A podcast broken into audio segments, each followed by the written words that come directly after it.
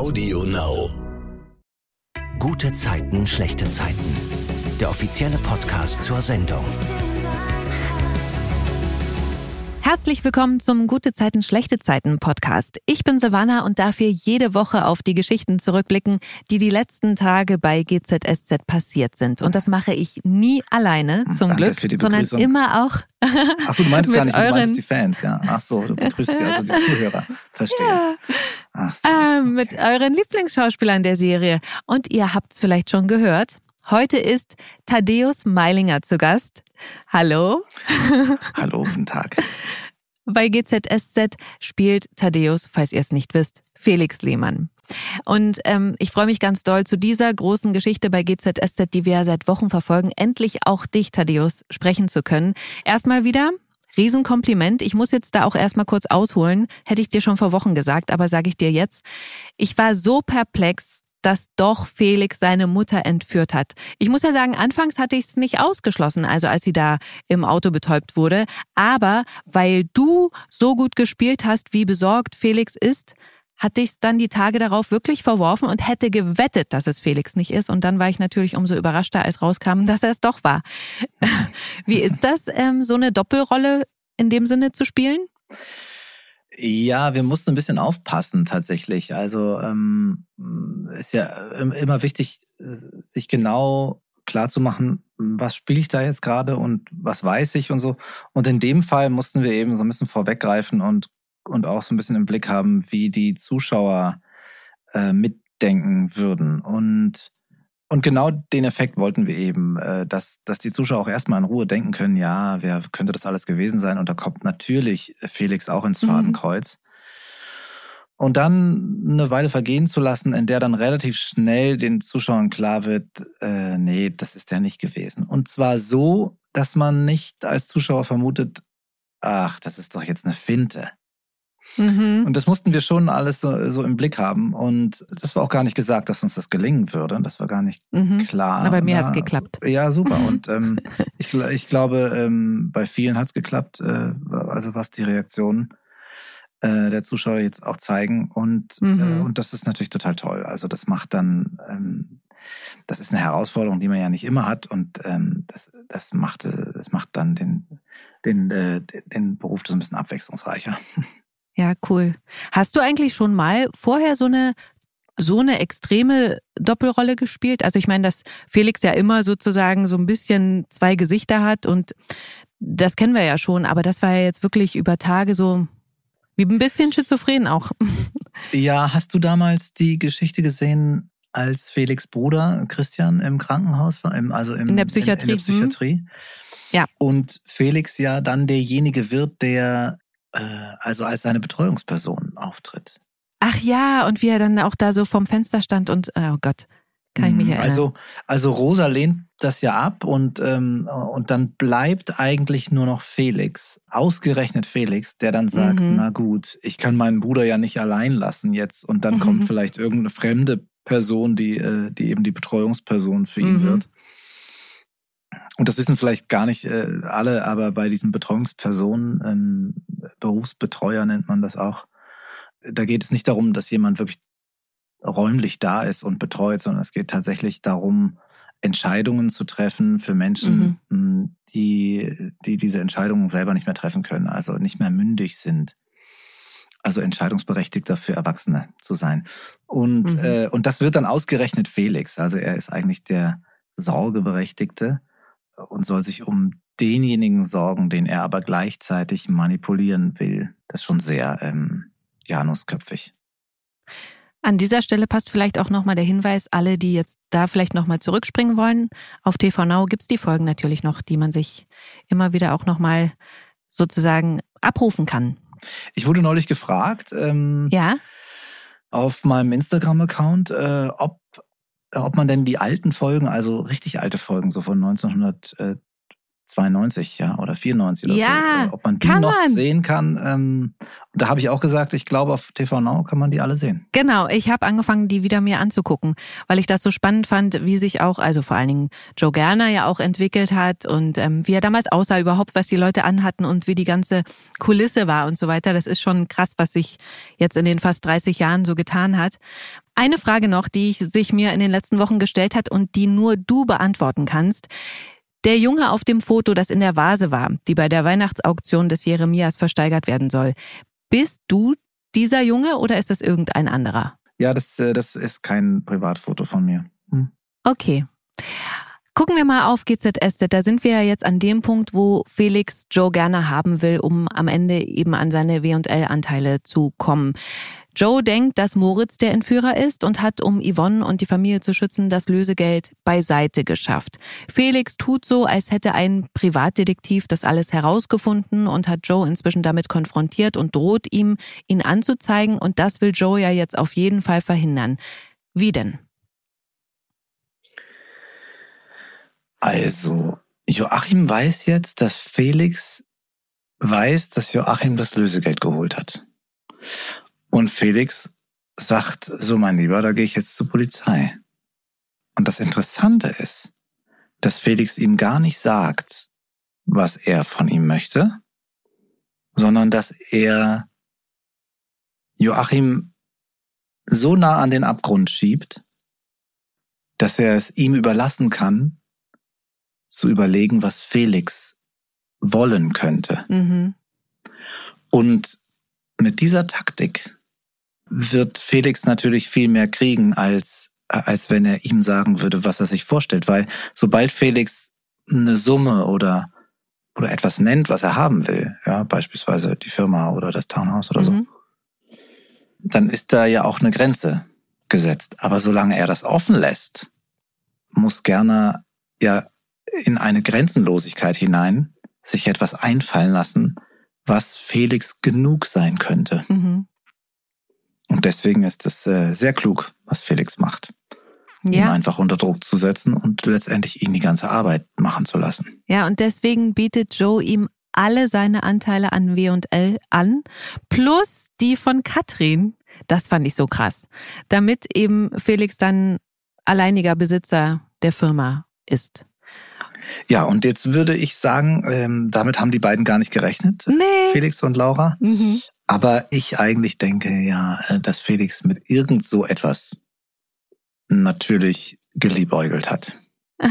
Denn der, der Plan ist erst dann wirklich perfide, wenn das auch immer sein Ziel gewesen ist, ja. mehr zu kriegen, als er sich vorstellen kann.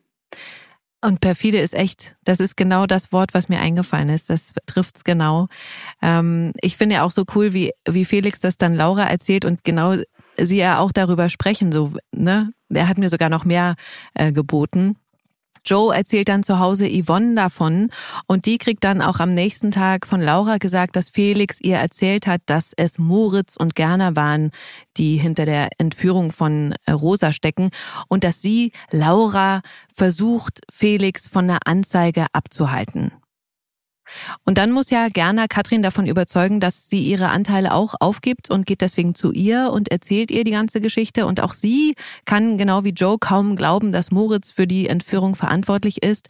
Als Joe ihr dann sagt, dass er ihre Anteile Felix versprochen hat, damit der ihn nicht hinter Gittern bringt, ist sie total geschockt.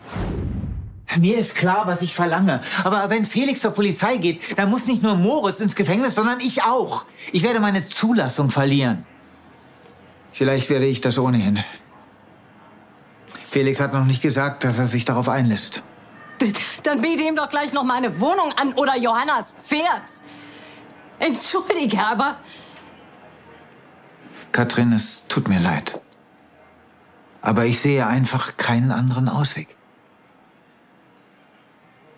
Ach, Joe.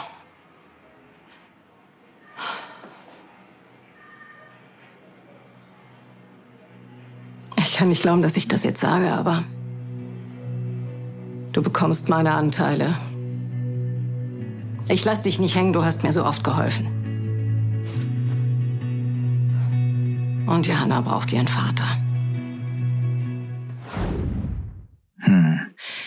Was sagst du dazu privat, Thaddeus? Hättest du das von Katrin gedacht?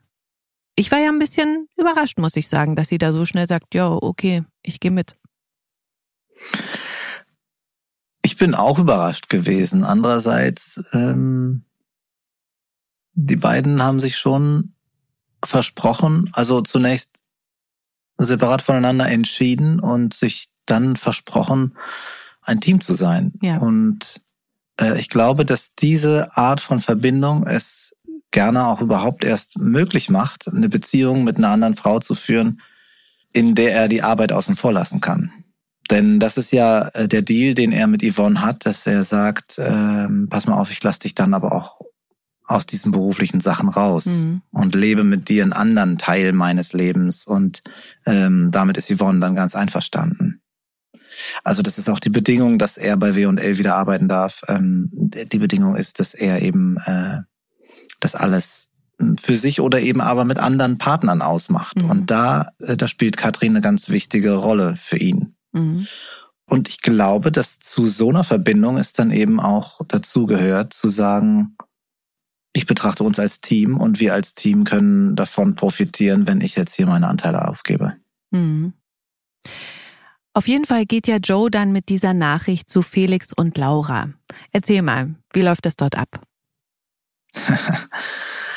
ja, es ist ja immer noch dieses Spiel, ähm, dass Felix und Laura ganz betroffen sind und eigentlich in, in der Klemme stecken und sich um diese ganzen Sachen gar nicht so sehr kümmern können und, und sauer sind und ähm, unglaublich betroffen. Und, ähm, und da, da muss gerne jetzt irgendwie dazwischen gehen und sie äh, eben besänftigen und beruhigen und auf ein anderes Gleis holen.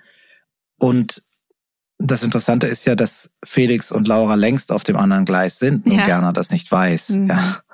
Das ist unglaublich komisch, Mhm. weil da zwei Leute im Raum sind, die wissen, dass ihr Plan total aufgeht und nur einer gerade versucht, diesen Plan wirklich äh, möglich werden zu lassen. Mhm.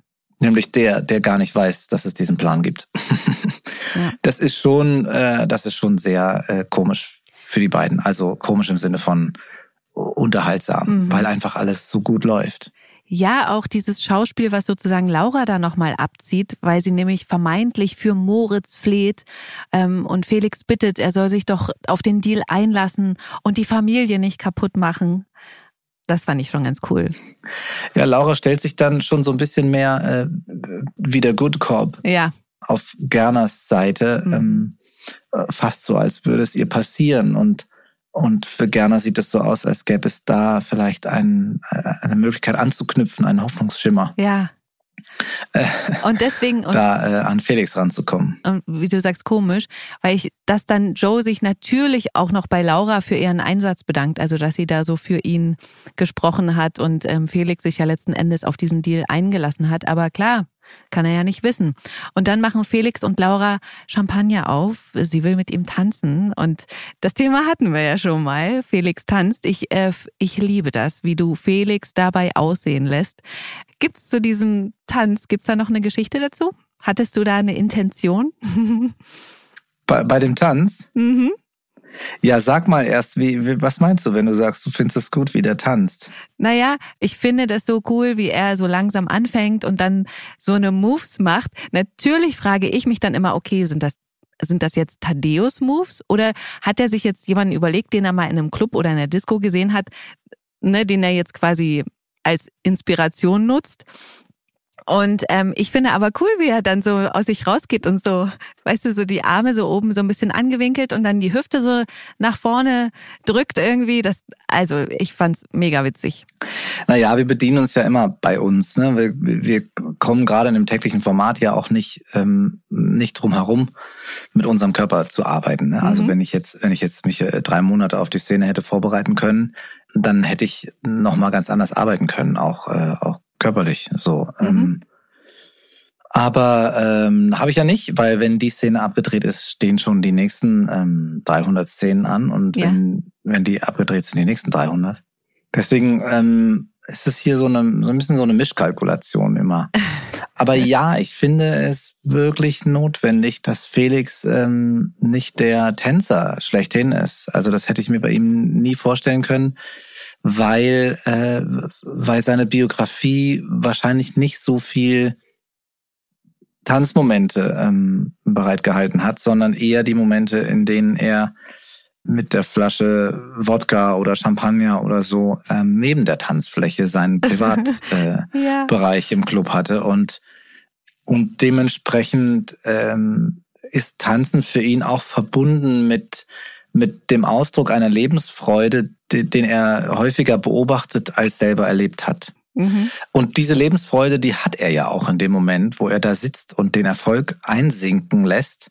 Er versteht aber auch, dass Laura ähm, äh, ihre Lebensfreude anders auszudrücken gelernt hat und lässt sich dann eben darauf ein. Und ich finde, wenn es um Einlassen geht äh, auf etwas, was man nicht so souverän kann, dann spielt Naivität immer eine große Rolle. Und mhm. Und diese Naivität habe ich irgendwie versucht, äh, ihn zuzulassen in dem Moment. Und das mhm. macht ihn, glaube ich, auch ähm, für Laura dann umso begehrenswerter, weil, weil er ist hart in der Sache, aber er kann sich ihr gegenüber eben auch verletzlich und, und linkisch und eben naiv zeigen. Und mhm. das ist, muss für, für Laura natürlich auch eine große Bestätigung sein, dass er ihr vertraut und ähm, ja.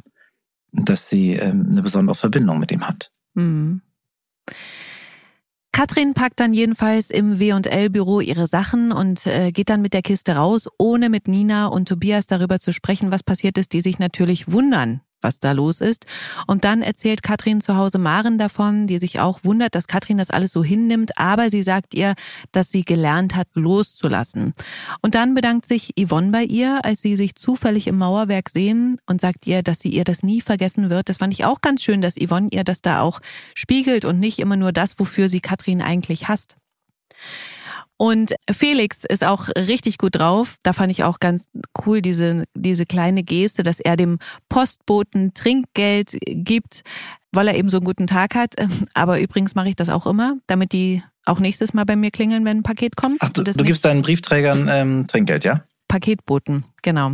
Ich habe ja mal, ich habe mal mit einem Paketboten gesprochen, also äh, auf einer Party, ja, von einem Freund. Und er war wiederum einer der Freunde von diesem Freund.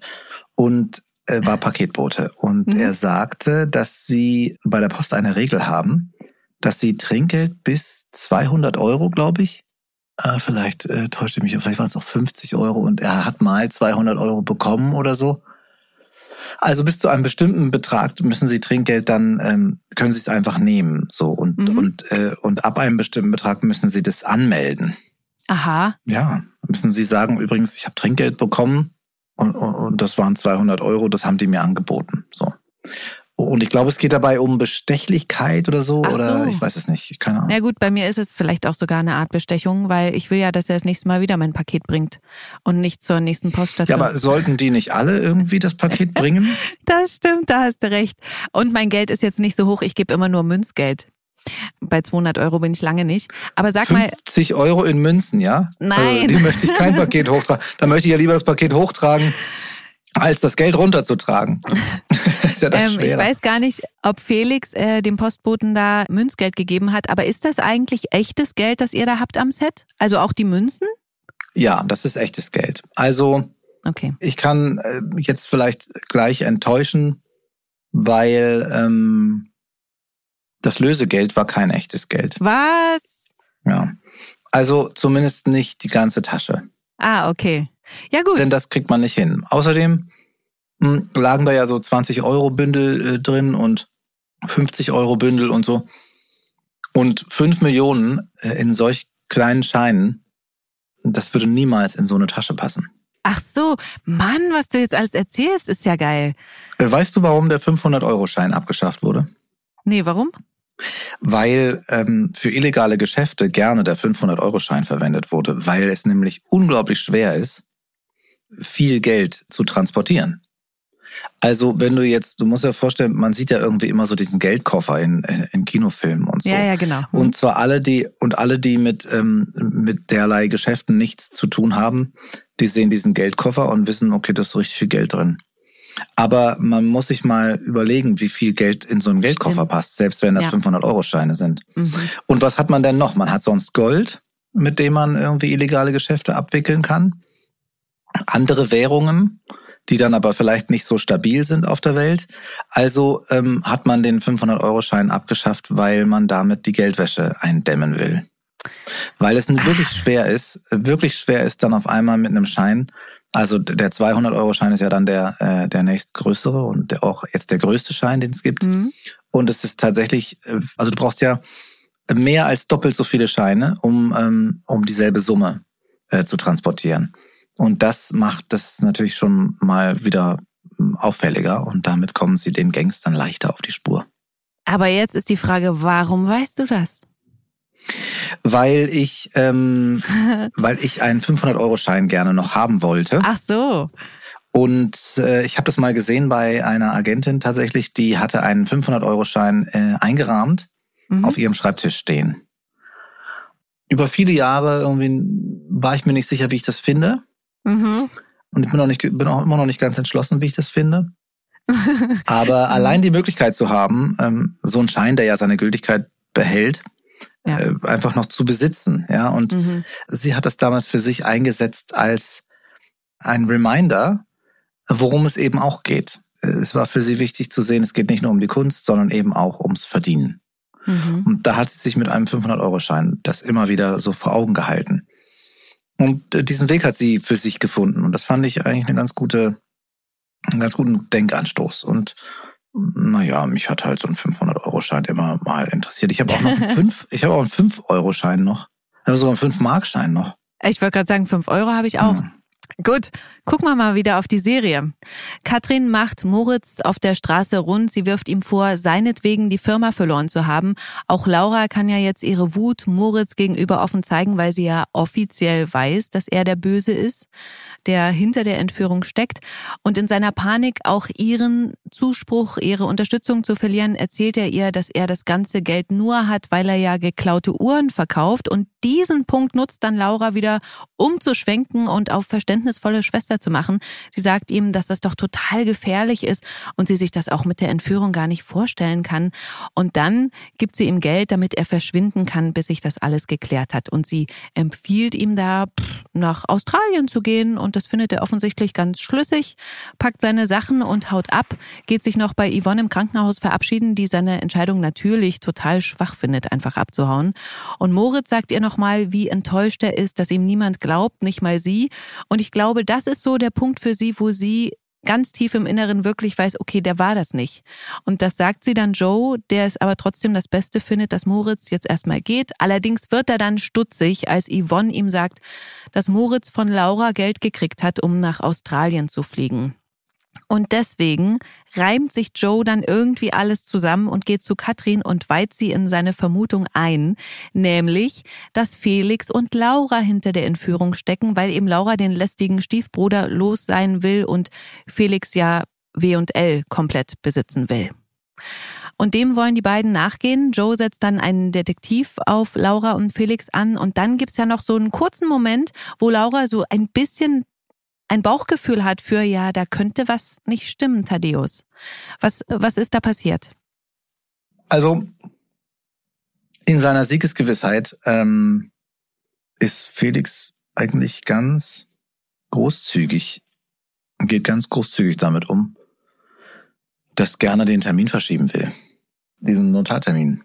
Mhm. Also zunächst will er das natürlich auch, das ist ja eine heikle Nummer. Ne? Also wir, wir müssen ja auch mal sagen, dass es unglaublich kompliziert ist. Wir machen ja eigentlich immer eine Serie für Leute, die auch zwischendurch mal einschalten können, dass es alle irgendwie, dass man zwischendurch auch einschalten kann mhm. und das alles verstehen kann. Und äh, davon sind wir jetzt in der Geschichte so ein bisschen abgekommen, denn es ist aber auch für uns am Set ab und zu ganz schön kompliziert. Wir drehen ja nicht chronologisch. Das war auch ganz schön kompliziert, da immer den den Wissensstand der einzelnen äh, Figuren ganz genau im Blick zu haben. Mhm.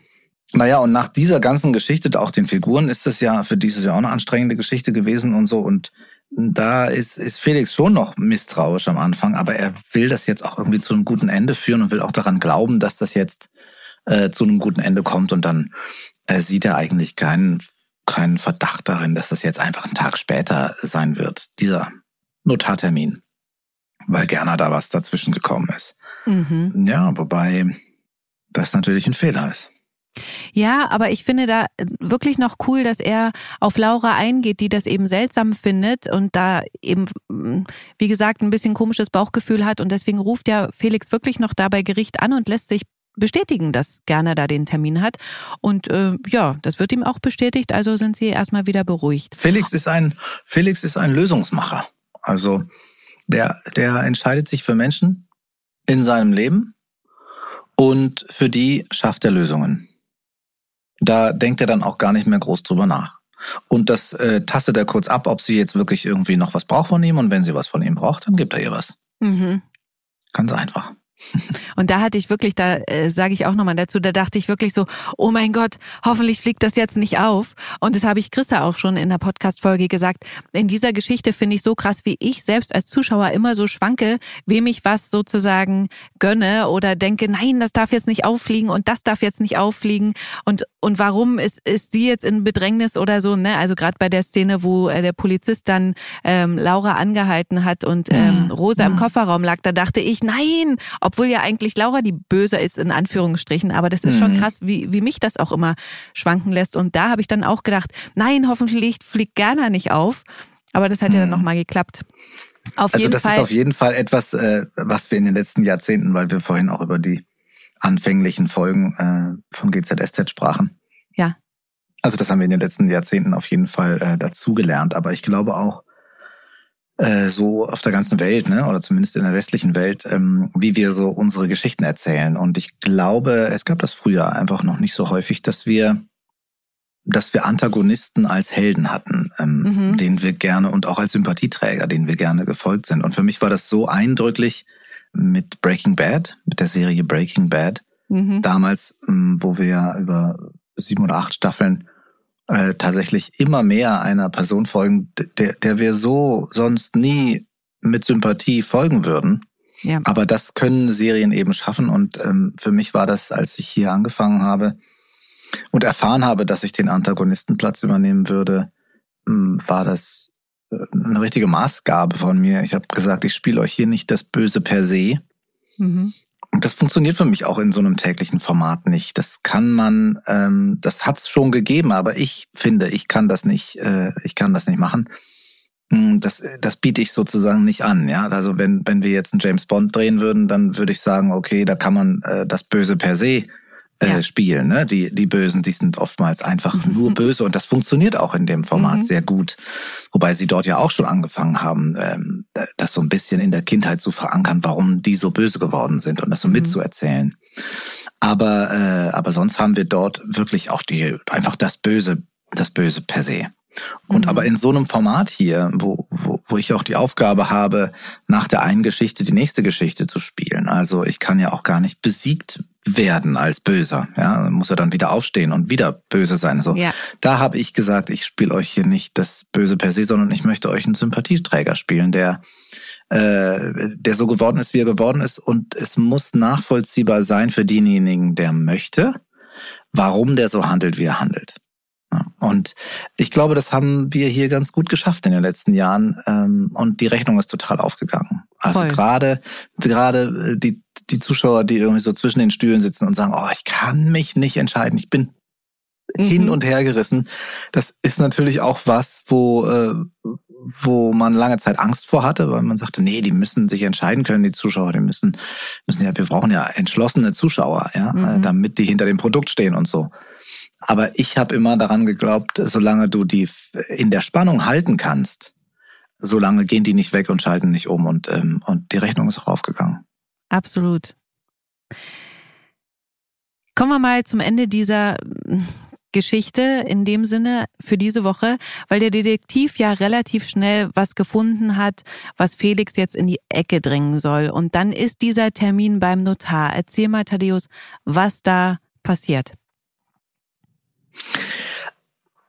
Ja, zunächst ist Felix noch ganz siegesgewiss und ähm, äh, bis dann Gerner ihm eben sagt, dass seine Handydaten verfolgt wurden. Und dann stellt sich auch heraus, äh, oder es ist allen klar, dass die Beweise, die Felix auf den Tisch gelegt hat, fingiert waren und hm, dass, dass das ein Beweis äh, von einem Detektiv ist, der eben auch vor Gericht Bestand haben würde. Und, und damit ist eigentlich alles alles gekippt. Sie der ganze Plan ähm, äh, zunichte gemacht. Obwohl da ja für mich noch so offen geblieben ist, ob äh, Felix da weiterkämpft oder nicht, weil er kommt ja auch so, naja, meine Beweise sind ja viel stärker. Aber Joe kommt ja dann noch mit dem Argument, dass äh, Felix nicht mal vor seiner eigenen Mutter Halt macht und jetzt den treu sorgenden Sohn spielt und jetzt liegt sie herzkrank im Jeremias und er deutet an, ihr alles zu sagen und stellt in den Raum, dass sie das umbringen könnte und damit hört die Geschichte ja diese Woche auf und, und Felix guckt dann einfach nur so und für mich ist da, wie gesagt, offen geblieben, okay, zieht das jetzt oder, oder kämpft er weiter? Ich glaube, es ist auch für Felix offen geblieben. Okay. Ich glaube, er weiß das auch nicht in dem Moment so richtig. Das überrollt ihn ja total. Und, ähm, all diese äh, Aspekte, die, die kämpfen in ihm darum, äh, jetzt die Führung zu übernehmen. Und trotz allem will er sich vor Gerner und Katrin jetzt nicht die Blöße geben. Und es gibt einen letzten Funken. Also er weiß, oder sagen wir es anders, er weiß auf jeden Fall, wenn er jetzt einknickt, dann gibt es keine Hoffnung mehr. Ja. Äh, aber es gibt noch eine kleine Hoffnung, dass die einknicken. Und mhm. die spielt er natürlich aus. Ich will noch mal ganz kurz für alle, die es nicht gesehen haben, zusammenfassen, dass ja jetzt in dem geänderten Abtretungsvertrag ähm, steht, den Katrin und Joe jetzt Felix wiederum vorgelegt haben, dass Felix alle seine Anteile an W&L den beiden gibt und auch das Townhouse wieder zurückgibt. Das wäre natürlich auch ein großer Verlust für Felix, weil wo soll er dann wohnen mit Laura? Ja, eben, wo soll er wohnen? Der Arme. Mal sehen. Auf jeden Fall bin ich ja gerade schon auf Rosa eingegangen, die jetzt im Krankenhaus liegt, weil die ist ja in der Zwischenzeit aus Italien zurückgekommen, wollte sich wieder in die Arbeit stürzen und hat dann Felix und Laura im Mauerwerk getroffen. Sie hat sich natürlich überschwänglich bedankt bei Felix dafür, dass er sie aus der Geiselhaft befreit hat. Und sie hat erfahren, dass die beiden nochmal einen Schritt wagen, Thaddeus. Welchen? Sie sind wieder verlobt. Ja, ja. Er hat ihren Antrag gemacht. Und Laura hat Ja gesagt. Als Rosa aber Lauras Ring begutachtet, passiert was mit ihr. Thaddeus, erzähl mal. Ja, sie, ähm, wie soll ich sagen, was hat Joanna so gut gespielt? Sie tritt, sie tritt so ein bisschen weg. Ja, also sie äh, wird fast ohnmächtig und mhm. entschuldigt sich dann und ähm, verabschiedet sich kurz auf die Toilette, um sich zu sammeln. Ja. Und ich weiß gar nicht, ob wir als Zuschauer das schon, das schon verstehen, was da vor sich geht. Sie, äh, sie erkennt den Duft. Mhm. Sie erinnert sich an den Duft, äh, den Laura trägt. Und offensichtlich muss Laura diesen Duft auch an sich gehabt haben, als sie ähm, Rosa betäubt hat im Auto. Diese Bilder kommen zurück, ja, und ja. Ähm, das löst eine Panikattacke bei Rosa aus. Ja, und deswegen liegt sie dann im Krankenhaus und dort erzählt Rosa Felix dann auch von diesem Trigger sozusagen. Und mhm. äh, Felix macht Laura dann deswegen auch Vorwürfe. Erzähl mal, die streiten sich ja richtig. Ja, Felix ist ja an einem Punkt, an dem er alles verloren hat, sozusagen. Also der Plan äh, ist nicht aufgegangen, er verliert jetzt alles und er will aber nicht auch noch seine Mutter verlieren. Und das war für Felix eigentlich immer irgendwie eine klare Sache. Ja, also auch damals, als Rosa ähm, Herzschwierigkeiten vorgetäuscht hat, ja. Mhm. hat Felix klar gesagt, ähm, ich lasse meine Mutter nicht sterben, wir brechen ab. Und diese Sorge, die kommt jetzt wieder und, äh, und, und Felix ist einfach auch wirklich sauer auf Laura, dass sie da so dilettantisch äh, vorgegangen mhm. ist. Das ist tatsächlich ein Anfängerfehler. Aber letztendlich sind die beiden ja schon auf einer ganz anderen Ebene und streiten eigentlich, ohne das vielleicht bewusst zu tun, äh, streiten sie sich ihren Frust ab. Ja.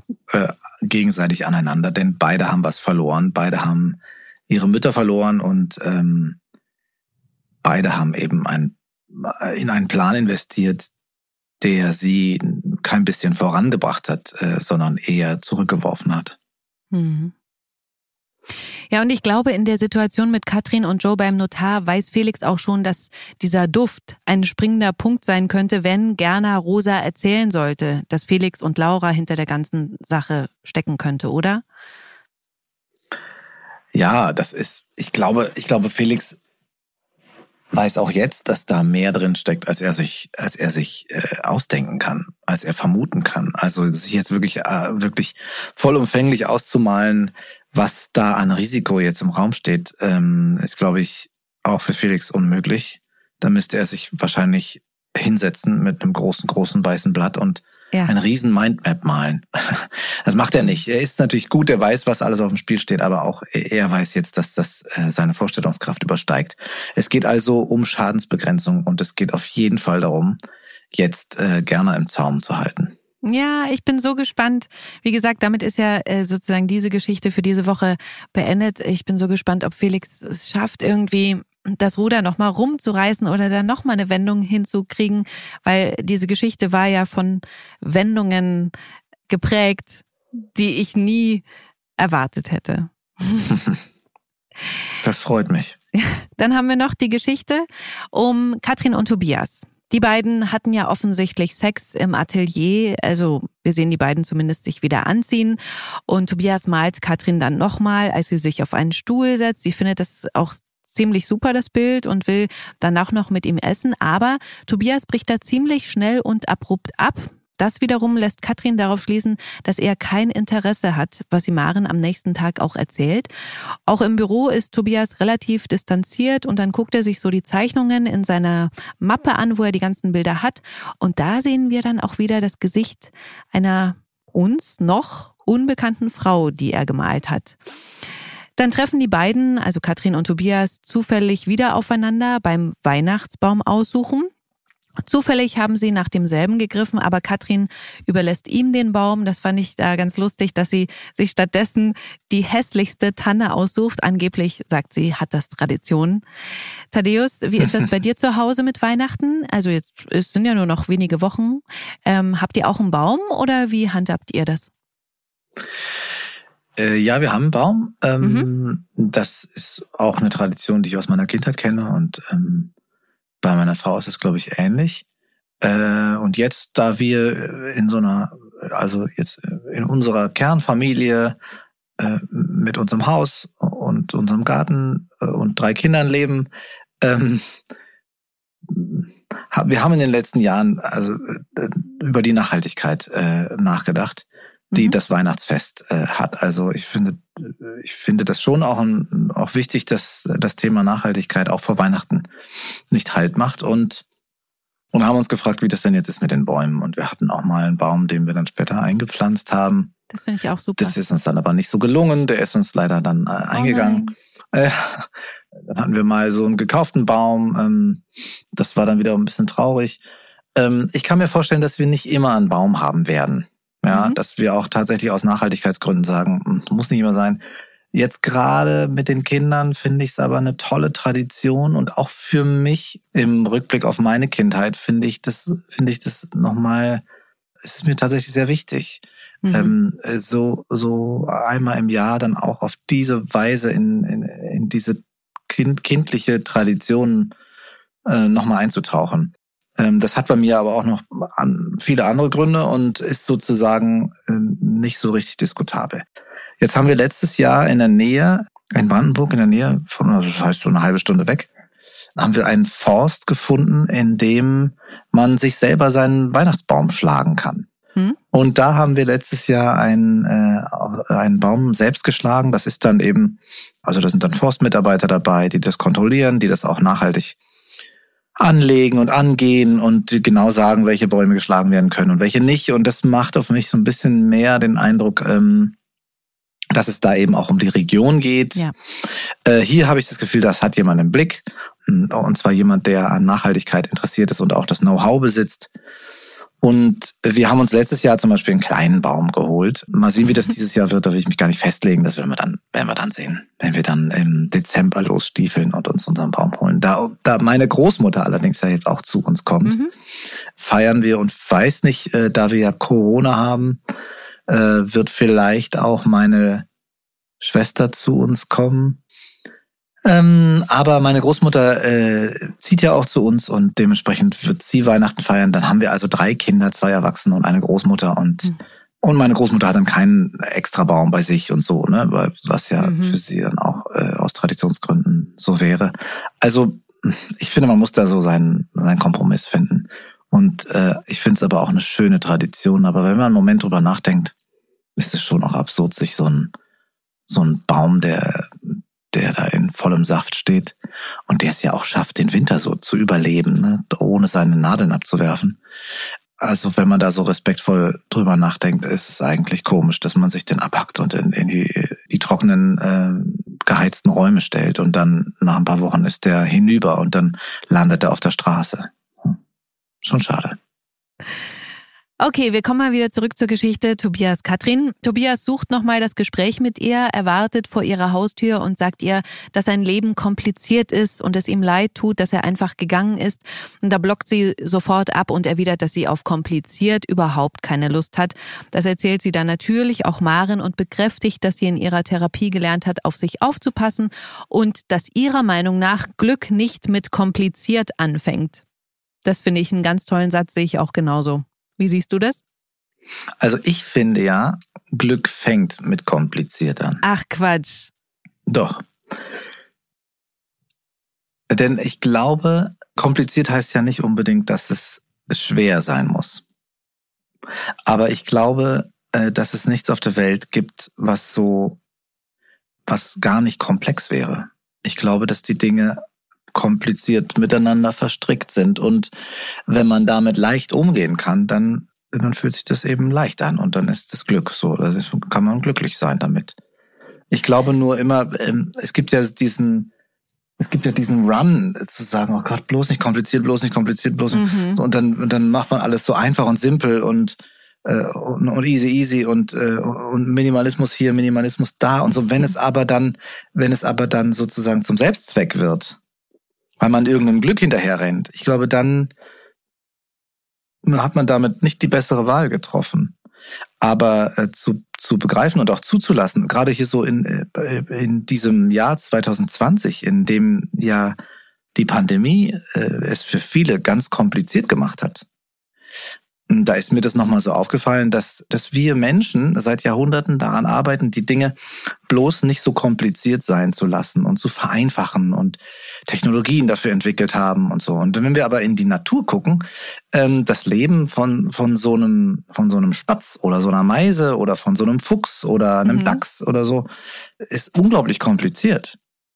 Und wir sind aber als Menschen, gucken wir immer und sagen, ach Mensch, so einfach wie so ein Dachs möchte ich gern leben oder so. Das Reh, das ist ganz unkompliziert, das wacht morgens auf, dann, ähm, dann frisst es so ein paar frische Blätter, wenn es welche findet. Ähm, äh, und den Fahren mag es ganz besonders, ganz unkompliziert. Ja, muss aber aufpassen, dass es nicht erschossen wird und muss aufpassen, ähm, dass da nicht irgendwie ein Wolf kommt und es reißt. Ja. Und ganz unkompliziert, ja, ganz unkompliziert. Aber letztendlich ist es doch total komplex. Das ist doch wahnsinnig äh, aufwendig. Und ich glaube, dass wir, äh, dass, dass wir gut daran tun, selber unkompliziert damit umzugehen, dass, dass die Welt unglaublich komplex ist. Also auch diese Pandemie anzunehmen und zu sagen, ja, es ist so komplex, dass wir äh, Dinge tun auf der Welt und, äh, und äh, auch mit der Natur auf eine bestimmte Art und Weise umgehen, so dass mhm. dann Krankheiten in unser menschliches, äh, gesellschaftliches System eindringen und das System lahmlegen. Und, und jetzt sind so Lehrer, die sagen, oh, ich möchte einfach meinen Beruf ausüben. Ich mag den so, so wie ich den immer ausgeübt habe. Und, und dann, mhm. dann sage ich irgendwie so, ja, aber fass doch Mut. Ein Leben gut zu leben heißt auch mit den, ähm, mit den Komplikationen des Lebens gut umzugehen. Und vielleicht können wir alle äh, daraus äh, Demut und auch Gnade einander gegenüber lernen, dass es beispielsweise okay ist, wenn einer zehn Minuten zu spät kommt, weil wir wissen, dass er nicht einfach faul ist, sondern dass er mit der Komplexität des Lebens zu kämpfen hat, genau wie wir auch. Das ist aber positiv ausgedrückt. Ich finde das respektlos. Aber das wäre wieder das nächste Thema. Ja, aber du findest es dann respektlos, wenn er, wenn er tatsächlich, wenn er anders gekonnt hätte, ne? Aber ja. vielleicht, vielleicht gibt's ja einen guten Grund. Also es gibt ja jetzt tatsächlich viele Gründe, ne, wo Leute irgendwie sagen, oh, der Verkehr ist ganz anders als sonst. Ja, oder wo Leute sagen, ähm, hoppla, ich krieg mein Auto gar nicht mehr repariert in, äh, innerhalb von zwei Wochen, weil die Werkstatt, die macht nur noch einen Tag in der Woche auf. Äh, und dann erzählt, erzählt dir jemand sowas und da wirst du ja, da wirst du ja umdenken, oder? Ist ja. es nicht so? Absolut. Da wirst du ja sagen, ach guck mal, das ist ja neu. Äh, dass du dein Auto da nicht repariert kriegst, dann ja, so, okay, okay, dann machen wir es halt eine halbe Stunde später oder so. Jetzt habe ich eine halbe Stunde gewartet. Eigentlich würde ich es respektlos finden, aber jetzt verstehe ich's, oder? Oder ist ja, es nicht ne, so? Nee, du hast natürlich jetzt die großen Sachen sozusagen hervorgeholt, aber es gibt ja Leute, die kommen grundsätzlich einfach zehn Minuten zu spät, weil sie sich eben noch immer noch mal schminken müssen. Wo ich mir, also Schminkthema hatten wir nur eh, aber das ist halt jetzt so ganz besonders platt, wo ich mir so denke, okay, muss das sein? So. Und dann finde ich das respektlos. Aber klar. Ja, ich finde nur, ich finde es wahnsinnig, ähm, also ich denke dann gerne auch weiter, ja, und, äh, und ich, ich meine, wo sind wir denn angekommen, dass, dass, dass wir nach zwei Minuten sagen, du bist zwei Minuten zu spät? Weißt du das eigentlich? Weißt du das, weißt du, was du mit meiner, mit meiner Zeit machst, ist respektlos. du, äh, weißt du, wie viel ich verdiene in zwei Minuten? Solche Sachen sagen die Leute ja. Und, Ja. Äh, und, und ich frage mich, wo sind wir angekommen? Und vor allem, wo wollen wir hin damit? Ich bin auch jemand, ich finde es wichtig, pünktlich zu kommen. Darum, darüber reden wir gar nicht. Aber äh, wer zwei Minuten oder drei Minuten oder eine Viertelstunde auf jemanden wartet und dann mosert, den könnte man eigentlich auch fragen, was, wie respektlos ist es von dir, dass du die Zeit nicht nutzt?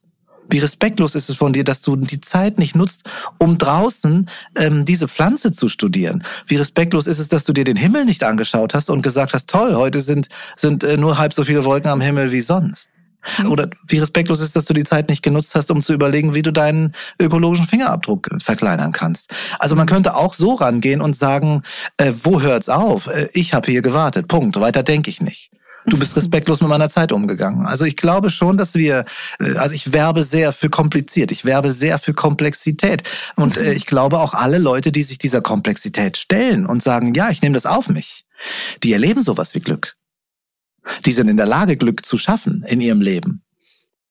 Und auch Glück für andere zu schaffen. Und ich glaube, wir brauchen mehr davon. Wir dürfen, wir müssen aufhören, bis zu unserem Gartenzaun zu denken.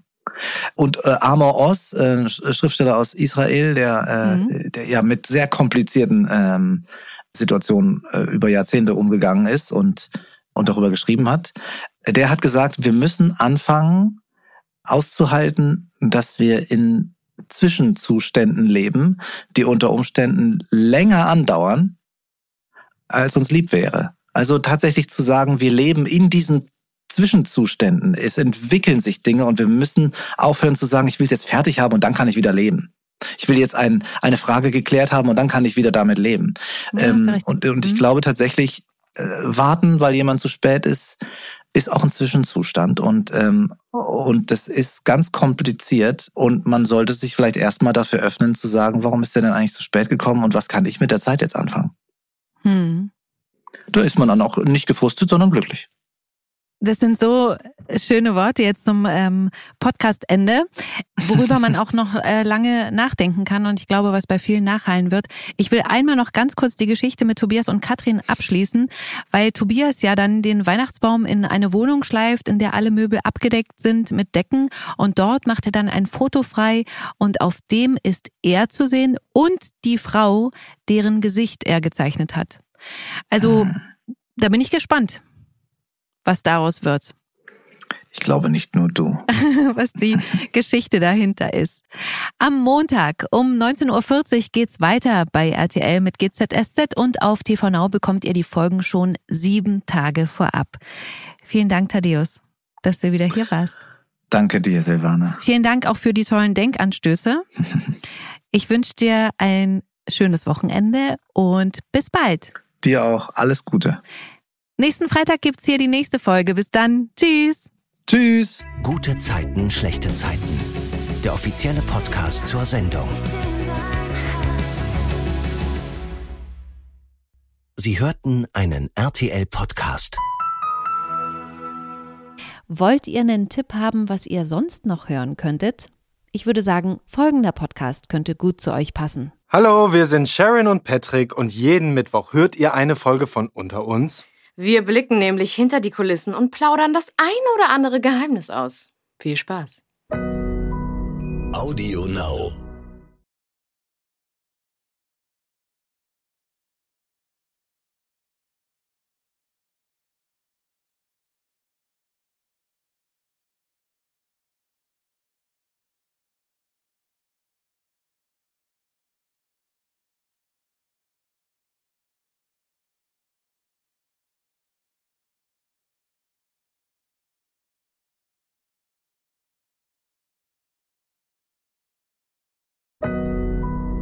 Audio Now.